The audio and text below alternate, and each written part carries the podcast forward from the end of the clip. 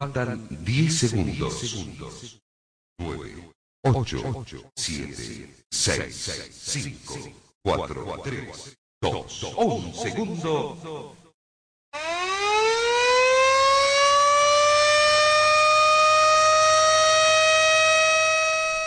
Muy buenas tardes, bienvenidos a su programa Ruedas de Noticias aquí en la plataforma de Rueda de Prensa. Espero que hayan tenido un buen fin de semana con vida y salud, gracias a Dios.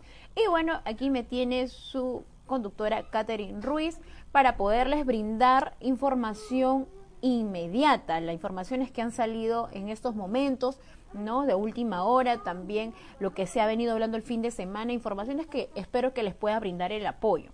Y como sabrán, hoy lunes 27, ya a puertas de celebrar el cumpleaños de nuestro querido Perú, ¿no? 28 y 29 ya a puertas de las fiestas patrias, porque este mes ha sido muy simbólico, ¿no? Y también hemos visto muchas cosas que está pasando en nuestro, a nuestro querido Perú. Como país también nosotros estamos muy, muy psicoseados con tema este, del tema de la pandemia del COVID-19. Pues para bien empezar, como siempre, dándole las bienvenidas a todos ustedes. ¿no? A todas las personas que se han conectado y que se están conectando para poder interactuar ¿no? Como todos los lunes y viernes a partir de las cinco y media de la tarde, tenemos la pregunta. ¿Cree usted que el presidente de la nación tiene que ser un mea culpa sobre la cantidad de fallecidos y del estado actual que se está viendo, sobre el desbalance que se emite sobre el estado de salud, que ellos emiten un desbalance con los estados actuales de las regiones por cada fallecido, o sea, por cada persona que ya, ¿no? Los decesos de las personas, hubo un pequeño desbalance. ¿Qué es, lo que, ¿Qué es lo que yo vine comentando el día viernes pasado? ¿No? Ahora, esa es la pregunta, así que repito la pregunta para que puedan ustedes interactuar, ¿sí?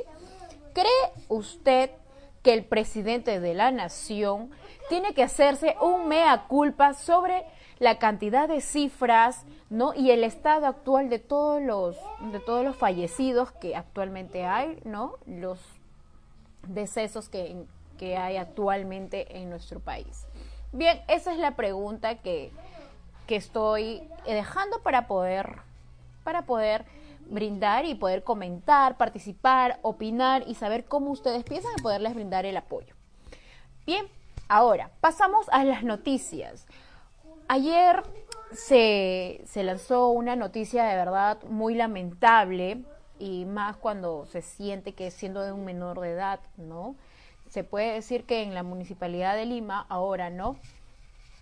Eh, la noticia es en un pozo, ¿no? Cayó un niño de dos años. Indican que ese pozo es de Sedapal. Esto sucedió prácticamente ya en, ¿no? Dentro de la municipalidad de Lima es la que se ha reportado indicando, ¿no? Que en Cercado de Lima, niño de dos años falleció al caer un pozo de casi un metro y medio de profundidad.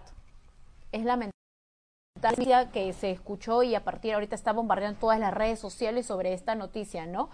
Indicando que niño en Cercado de Lima, niño de dos años, cae al pozo de un metro y medio. La verdad, desconocemos si es un tema de descuido por parte de los padres o también por parte de la municipalidad, ¿no? De la municipalidad de Lima, porque a veces eh, dejan, hacen construcciones o están arreglando algo y lo dejan así abiertamente o a veces no ha cumplido muy bien con el tema de seguridad o el aviso anunciando de que no se deben acercar las personas y menos menores de edad, ¿no? Pequeños que quizás los padres un momento despistamos la vista y ya sucedió una, alguna tragedia o algo que, que podemos lamentar, ¿no? Ante este caso y ante esta noticia, la Municipalidad de Lima informa que no tenía registrado ningún conocimiento sobre la existencia de un mencionado pozo, ¿no? que tendría una, una antigüedad de menos de 30 años y le pertenece a Sedapal entidad que tendría que darle responsabilidad a darle mantenimiento a toda esa red ¿no? de comunidad, de infraestructura, del agua y el desarrollo de toda esa ciudad, ¿no? Así que Municipalidad de Lima ya redactó un documento indicando de que eso pertenecía, no, pertenecía o tendría que estar en sus cartas documentos a Sedapal. Así que Sedapal está todavía en pronunciación, ¿no? Indica, la comunidad limeña solicitará formalmente a Sedapal, ¿no? Que informe sobre esa existencia de pozos similares en otros puntos para que no haya más desgracias, ¿no? En la ciudad que obviamente también y poder proteger a los niños, obviamente cumpliendo igual con el tema de seguridad, ¿no? Los anuncios, los avisos que no se deben acercar y todo eso. Así que ese, ese, solamente se emitió un comunicado que la Municipalidad de Lima indicó, ¿no? Que pertenecía a Sedapal.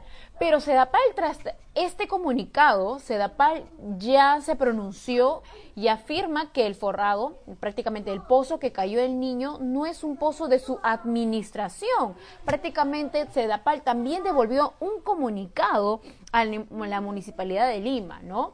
Ante esta tragedia presentada a consecuencia de la muerte del niño de dos años, que es muy lamentable, en un pozo que está ubicada en la cuadra 25 de la Avenida Argentina, en el distrito de Cercado de Lima, Sedapal ha informado a través de un comunicado que el forado que el cayó el menor que finalmente falleció no es un pozo de su administración.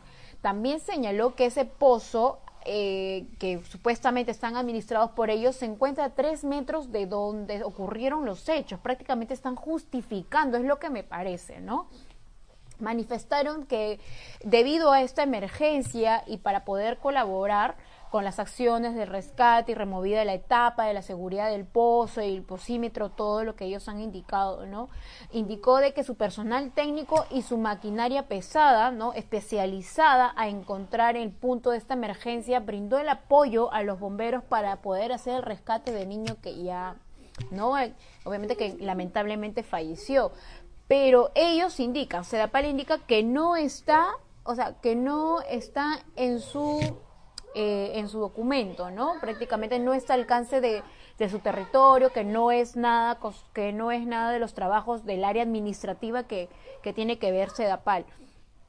En ese caso prácticamente estoy viendo que es un ping-pong, ¿no?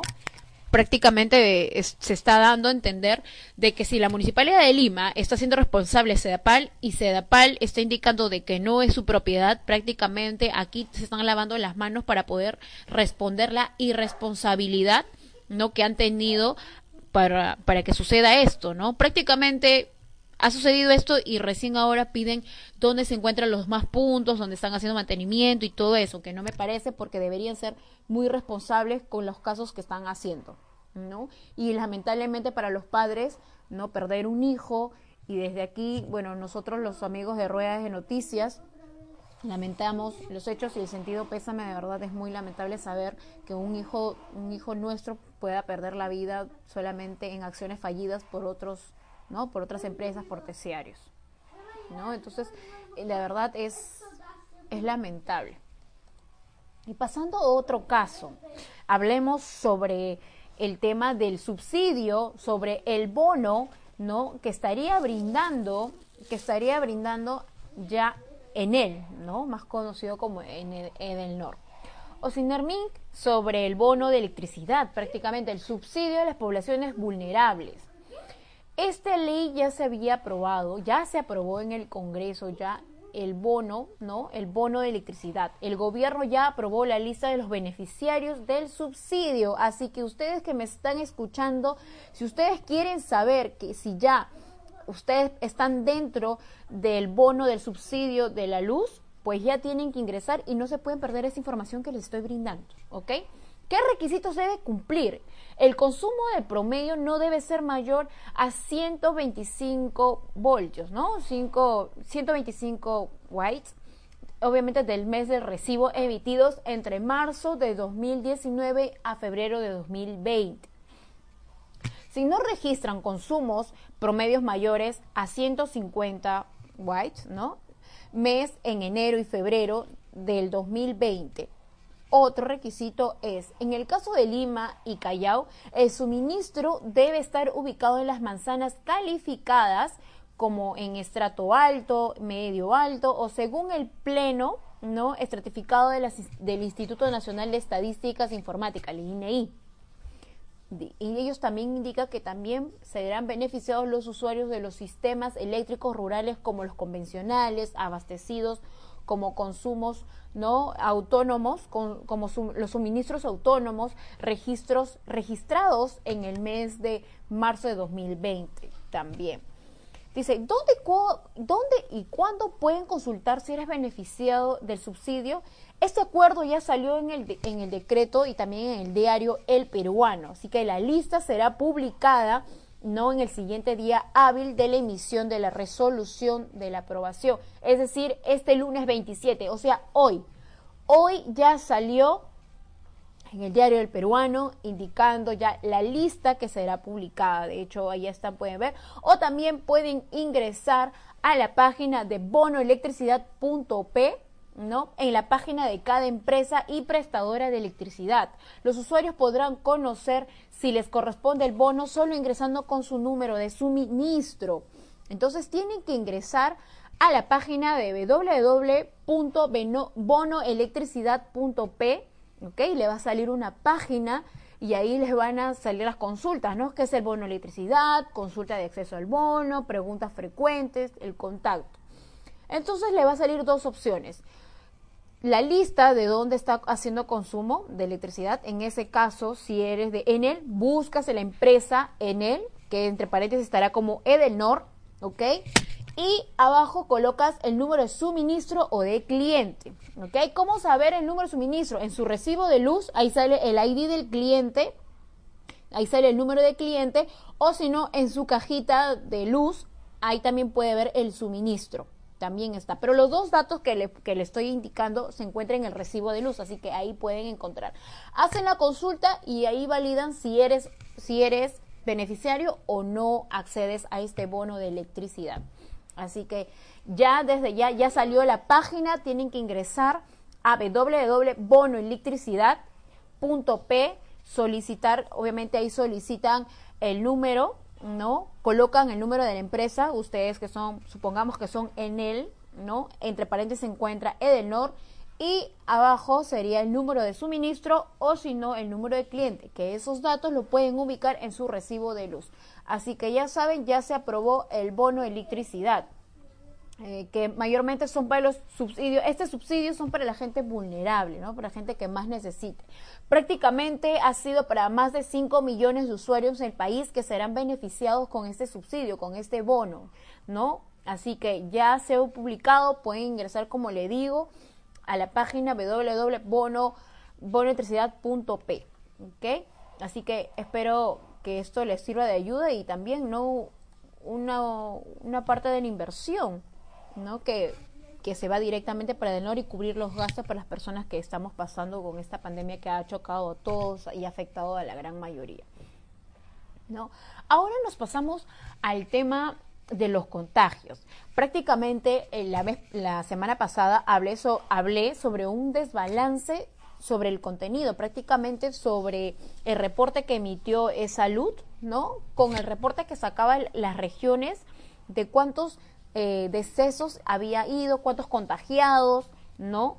Cuántos fallecidos. Entonces, había un desbalance de un porcentaje. Pues ahora Minsa indica que hay un 25.3% de la población entre Lima y Callao que tendría el coronavirus. Así que atentos, muy atentos, porque, ojo, el virus, como se dijo, ¿no? El COVID-19 es un virus, pero ¿quién mata es, quién mata a las personas? Es las complicaciones del COVID-19. Así que Minsa ha sacado un porcentaje haciendo las estadísticas de las pruebas rápidas con varias, no con las personas, y indica que el 74.7% de la población están siendo susceptibles a contraer el COVID-19 o las personas que son contagiadas o prácticamente las que son asintomáticas, ¿no? Las que no, y a veces confunden con un pequeño resfrío. Pero ¿por qué hacen esto, no? Según a esto, Pilar Macetti ya se puso al frente del caso e indica que estos datos han sido resultado de un estudio de la prevalencia realizado por el Centro Nacional de la Epidemiología, ¿no? Epidemiología, Prevención y Control de Enfermedades, siendo tanto como el Instituto Nacional de Salud. Así que ellos indican que el 74.7% de la población de Lima metropolitana y Callao todavía es susceptible de contraer el COVID-19. Prácticamente estamos, eh, estamos todavía las probabilidades de contagiarnos, así que por favor se les pide con mucho más cuidado tomar, exagerar más en nuestros cuidados de prevención, ¿ok? Ya, por favor, esto no es un juego, no es de que por las antenas me contagio, por otras cosas que no, esto ya es una enfermedad que está matando gente cuando se complica, ¿ok? Y más para las personas que tienen diabetes o otra alguna enfermedad. Así que por favor se les pide tener bastante conciencia y de hecho también tener eh, la voluntad de poder ayudar a los demás, ¿no? Obviamente que quizás con las personas que no tengamos, brindarles algún apoyo económico también, pero eso ya depende de cada uno. Así que ya saben, según a las estadísticas que ya se brindó, MINSA ha reportado que estamos con un 74.7% entre Lima y Callao, que puede ser que estemos, ¿no? que somos más susceptibles a contraer el COVID-19. Así que es, es lamentable escuchar todas esas cosas. Ahora nos vamos con el bono familiar. ¿Quién no ha podido sacar, sacar ya retirar el dinero?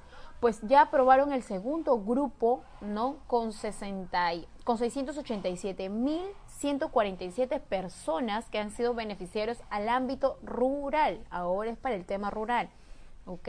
Así que el bono familiar ya se aperturó para ¿no? Para el segundo grupo, que son del ámbito rural, serían unos 687.147 personas, ¿no? Que ya se habilitó, así que ya pueden ingresar igual al bono familiar para que puedan ustedes validar si en caso contraen o no, si pueden contraer el bono el, bono familiar que es aceptado para la sección rural.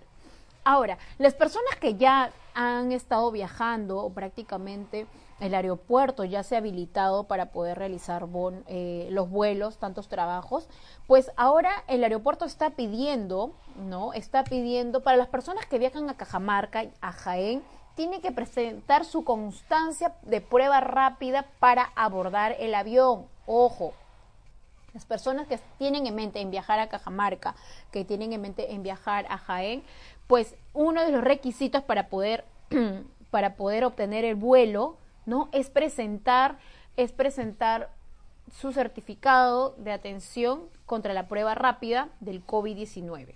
Solo con, esas, solo con ese requisito van a poder obtener su pasaje para el vuelo hacia Cajamarca y Jaén. El, gobierno ya aprobó el decreto supremo que extiende la cuarentena a varias provincias de regiones, Cajamarca, Cusco, como medida para contener la pandemia de coronavirus. Dentro de eso también está Huánuco, dentro de eso también está, está Moquegua, está también Ica, ¿no? Los, donde, estás, donde está haciendo más infectados todavía los sectores de provincia. Así que por, por evitar el contagio, entonces ya se puso, ya lo probaron el gobierno y tanto Lima, ¿no? Eh, el aeropuerto mandó un comunicado indicando que para los viajes tanto para Jaén, Cajamarca, en estos momentos es presentar su requisito, no, el requisito que ya lo ha aprobado, es presentar no la prueba rápida o el examen de la prueba rápida del COVID-19. Así que ya saben, las personas que quieren viajar ya tienen que saber. Ahora, de acuerdo también, de acuerdo a lo que se ha mencionado, el tema de las enfermedades y las muertes que está habiendo en nuestro país, no solamente el COVID-19, que es el enemigo oculto, ¿no? Es de las personas que están matando, ¿no? Prácticamente es las consecuencias. No solamente eso hay que enfrentarnos. Muy aparte de la delincuencia, también se encuentra la circulación del dengue, que también es una, ¿no? Es un peligro que también extiende a lo que es para las personas que también son vulnerables. Es una combinación de dos epidemias que prácticamente se encuentran ya en nuestro país y el dengue ha sido más sonado actualmente en la provincia de Ica, donde también tiene un alto porcentaje de, ¿no? de, haber obtenido esta enfermedad que es el dengue, ¿no? ¿Cuáles son los, ¿Cómo se podría contener esas consecuencias graves o igual? Tiene que tener un aislamiento social, y un doble beneficio, porque obviamente esas personas que han contraído el dengue, y el dengue es más letal todavía que el COVID-19 prácticamente, ¿no? Que presenta fiebre, casi son los síntomas parecidos al COVID-19, son fiebre, ardor, dolor de espalda, dolor eh, de cuerpo, ¿no? También está con, con el estómago suelto, ¿sí? Pero igual el dengue tiene otro síntoma que es eh, picazón y ardor en los labios, ¿no? Te sale como heridas en los labios, tanto que es eh, también el ardor del estómago, escalofríos, fiebre alta. Esos son los síntomas del dengue. Así que son parecidos al COVID-19, así que hay que tener mucho, mucho y tenerlo en cuenta, ¿no? Cuáles son los síntomas que puede producir el COVID-19 y los síntomas ya establecidos que está con el dengue. Así que Ica también está siendo una de las provincias con alto, mayor porcentaje del, del dengue de, este, de esta enfermedad del dengue, de esta pandemia que también está haciendo. Y no solamente ahí en, en Ica, sino también estamos hablando en Iquitos, ¿no? en Loreto, parte de la selva también ha sido un porcentaje alto de los que tenían contra el tema del, del dengue. ¿okay? Así que tener mucho cuidado y diferenciar bien estos síntomas. Ahora, para las personas que están saliendo a trabajar hacia su trabajo o están saliendo por ahí a hacer compras, ¿no? Y se van a micros, pues el ATU ya indica una ley. Van a multar a todos los, a todas las combis, a todos los transportes públicos y al conductor que deje subir al pasajero sin protector facial. Se había dicho que ahora el protector facial es un requisito para poder salir a las calles, así que ya sabe, no puede subir a los micros, a los micros, a las combis, al transporte público sin el protector facial. Y no solamente porque lo está llevando una ley, sino también por su obligación de ustedes y para que ustedes se puedan proteger. Así que, por favor, muy aparte de las leyes que nos brinda el Estado, que nos implican o que siempre nos, nos colocan reglas, entonces también viene por parte de, nosotros, ¿no? Cumplir con los métodos, cuidarnos bien, protegernos doblemente para poder evitar y contraer este virus. Recuerden que los, que los centros médicos, los hospitales no están abastecidos, así que nos toca cuidarnos a nosotros mismos, ¿ok? Entonces, desde hoy ya es obligatorio el uso de protector facial en todo el transporte público, si no, será multado el conductor, tanto el conductor no con el carro y también será llevado al depósito, al depósito. Así que por favor tengan mucho cuidado con eso. El, ATU ya lo mencionó, el funcionario de los ATU ya funcionó, eh, ya mencionó que ya hay que hay fiscaladores, ¿no? Fiscalizadores, disculpen, que ya están realizando en 32 puntos están haciendo la verificación de que todo todo usuario o todo no pasajero tenga su protector facial, así que ya saben. Ahora, en estas épocas estamos sintiendo ya un poquito de frío, el clima, eh, hace unos días estábamos viendo como que un poquito de sol, pero ya no va a haber sol, ya se acabó, ahora se siente más frío, porque según Senami, el pronóstico de este invierno es que será más frío que los, que los años anteriores prácticamente ya estamos sintiendo el frío en Lima, sentimos ya la acogida ni bien amanece a estas horas también, así que debemos de abrigarnos, abrigar la gargantita para poder no asimilar y poder saber, para poder saber que no podemos contagiarnos porque ya tantas cosas que vemos en los noticieros, tantas cosas que nos informamos, estamos viendo y podemos estar un poco psicoseados con el tema de que podemos contener, ¿no? O contraer el COVID-19. Así que nos queda protegernos ahora que el clima ya cambió. Senami ya reportó que este mes, en estos dos meses, que será hasta agosto, hasta septiembre, a fines de septiembre vamos a tener un frío de bajas temperaturas, de verdad, con un cielo totalmente cubierto ya. Eh, va a haber lloviznas, así que la temperatura va a bajar demasiado, ¿no? Será, la humedad estará bordeando de un 96%, 98%, la sensación de frío de verdad es bastante cruda, así que por favor abríguense, utilizar calentadores, ¿no? Pantalones calentadores, chalinitas, gorritos, guantes, por favor, hay que cuidarnos para poder, ¿no? Para poder este, evitar o también confundirnos, porque a veces no vamos al hospital, no tenemos gripe, no, que eso, así que por favor, mejor prevenir antes de lamentar. Así que, así que por favor, solamente es protegerse nada más, tanto para el frío que nos está invadiendo el frío de Lima. Así que vamos con la pregunta. ¿Crees que cree usted que el presidente de la nación tiene que hacer un mea culpa sobre la cantidad de la cifra y actual del estado de los fallecimientos de las demás regiones, ¿no? Que ha sido un desfase con el porcentaje de de no de, salud de Minsa, pues ¿qué creen ustedes? A ver, comenten, ¿qué es lo que piensan ustedes? Repito, ¿cree usted que el presidente de la nación tiene que ser un mea culpa, ya, obviamente va a salir a, salir a dar su mensaje a la nación por fiestas patrias, pero también tiene que referirse sobre el desfase, ¿no? Aunque yo veo siempre que el presidente de Vizcarra siempre le da la palabra, no a la ministra de Salud, Pilar Macetti. Entonces, ¿ustedes qué creen? Tiene que hacerse un mea culpa sobre el desfase de cifras que hubo y que hay actualmente sobre los contagiados, ¿no? Sobre las personas que están contagiadas y sobre también los decesos que hay actualmente. No están, siendo, no están concuerda con las cifras que están viendo. Pues, ¿qué creen ustedes? Pues Pilar Macetti indica de que estaría en contacto ya con todas las, con todas las direcciones de las sedes para poder establecer y pronunciar el monto real de los contagiados y de los decesos, ¿no? De las personas que ya han fallecido. En este caso, ¿creen ustedes que el, que el presidente tiene que hacerme culpa? El presidente siempre ha salido a decir siempre, ¿no? Las condolencias, la pérdida y todo eso.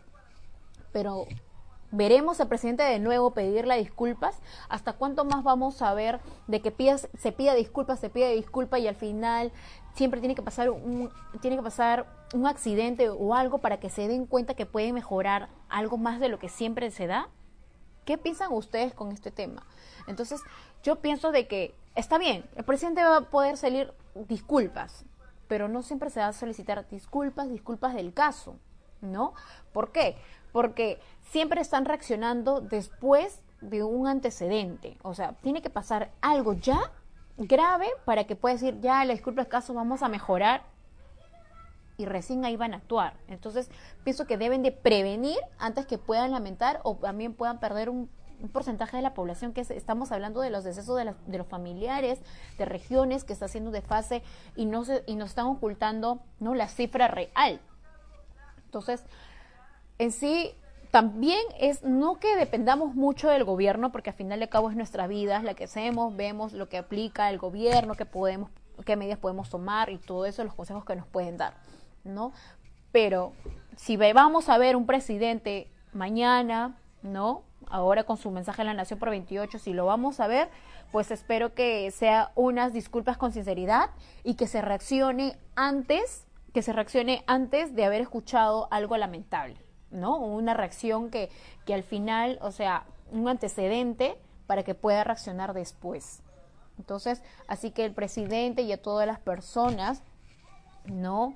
Eh, ahora nos queda, como siempre lo digo, cuidarnos en casa, protegernos, proteger a nuestra familia, que estamos rodeados, por favor, para poder evitar y quizás mañana más tarde no nos pasara nada malo, nuestra familia va acercado y al frente escuchar a un presidente que nos diga disculpen del caso, porque con disculpas no va no van a revivir a esas personas que han fallecido. Con disculpas no se va a retroceder el tiempo, no se va a retroceder el tiempo y se van a mejorar las cosas. ¿Ok? Entonces, si el presidente sale a disculpas, bueno, se encuentra, pero se buscan las soluciones del caso, porque tanto así como ellos, no como el, como el Congreso, el gobierno, buscan las soluciones, entonces pueden, pueden mejorar esas cosas. De verdad. A ver, me dice Manuel Solís, muy buenas tardes. Solo los sabios admiten los errores, es cierto, y de ahí se darán cuenta que no lo es. Muchos días de cuarentena, error en poner un día de un hombre y mujeres, error en dar canastas a las municipalidades, exacto. Y al final y al final eh, de final no llegó a los que necesitan, bonos que nunca llegan, comedores populares cerrados y recién en junio los abrió y muchas otras cosas que debe mencionar y pedir disculpas. Exacto.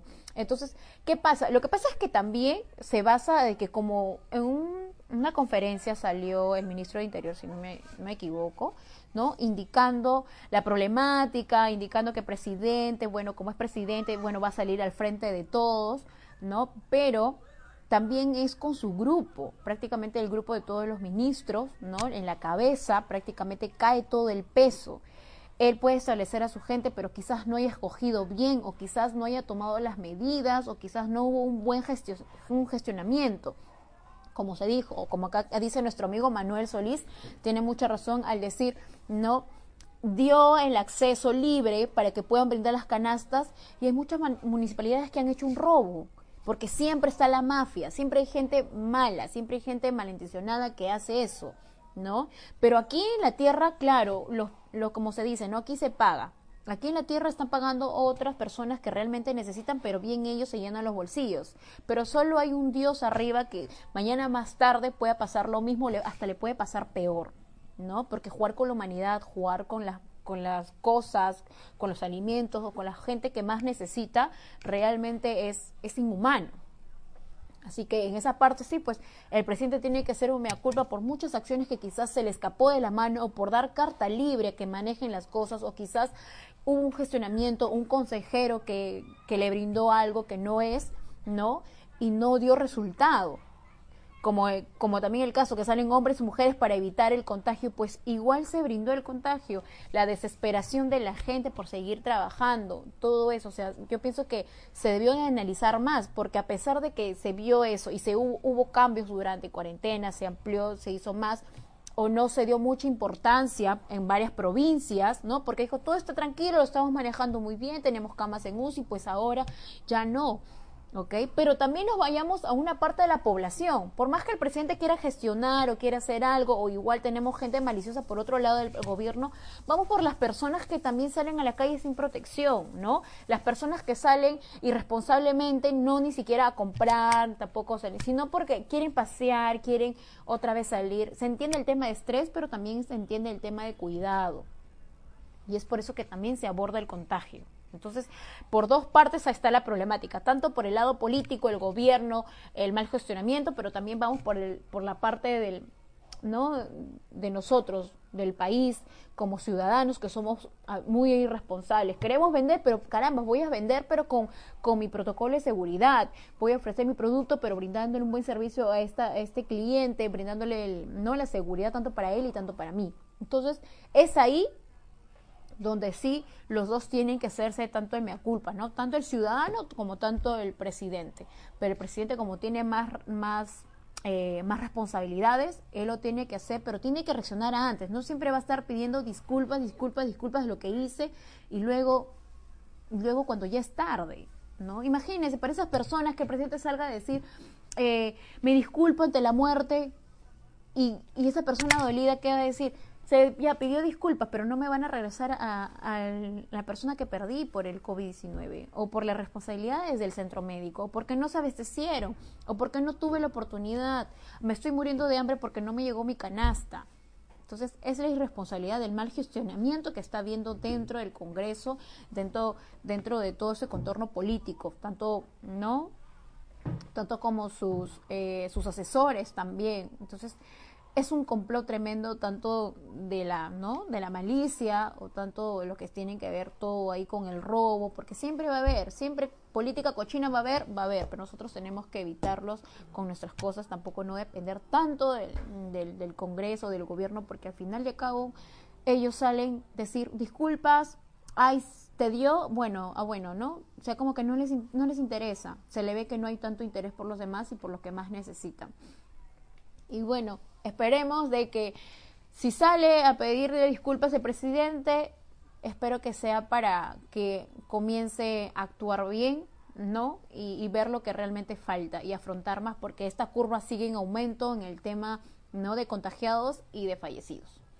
Espero que les haya gustado la información que les he brindado, eh, también la pregunta polémica que hemos hecho, ¿no? Y claro, como digo, espero de verlos ayudado en en información que les he dado, tan poquita, pero que les ayuda bastante. Y bueno, espero que tengan un buen, eh, se puede decir, no hay tanto el tema ¿no? de fiestas patrias porque estamos de luto por algunas personas que hemos perdido, así que felices fiestas patrias, aunque se vive en casa, cuidándonos, siempre rezando a que nos cuide y a las personas que están trabajando por nosotros. Para esas personas que sí responden a cuidar al ciudadano, como son ¿no? Los médicos, los que están al tanto de eso. De verdad, a ellos agradecerlos y van para todos esos héroes que se sacan el ancho para poder eh, mantenernos vivos o podernos curar, están al tanto, se están amaneciendo, están trabajando realmente. De verdad, de aquí, felices fiestas patrias, cuídense casita, protéjanse por favor bastante y el frío que también, según Tsunami, ya saben, está bajando la temperatura. Muchísimas gracias, así que los veo el día viernes a partir de las cinco y media de la tarde aquí en su programa Ruedas de Noticias. Pero antes de eso quiero mandar un saludito, justo me están mandando un saludo para eh, la hermana de Miguel que hoy cumple años, ahí está. Un besito, un besito enorme para nuestro oyente, de verdad que siempre está conectado a Ruedas de Noticias, para Miguel Rivera eh, Miguelito, espero eh, se encuentre en Huánuco, si no me equivoco. En Huánuco, un besito enorme y fue un feliz cumpleaños para tu hermana. Cuídala bastante, cuiden su familia, por favor. Así que, eh, ah, me dice que se llama Pilar Palacios, Pilar Palomina, Pilar Palomino. Desde aquí, tu amiga Catherine Ruiz de Ruedas de Noticias, un feliz cumpleaños, hermosa, pásalo bonito, al lado siempre rezando besito que los proteja a ti y a tu familia. Un besito enorme y gracias a todos por conectarse. Gracias.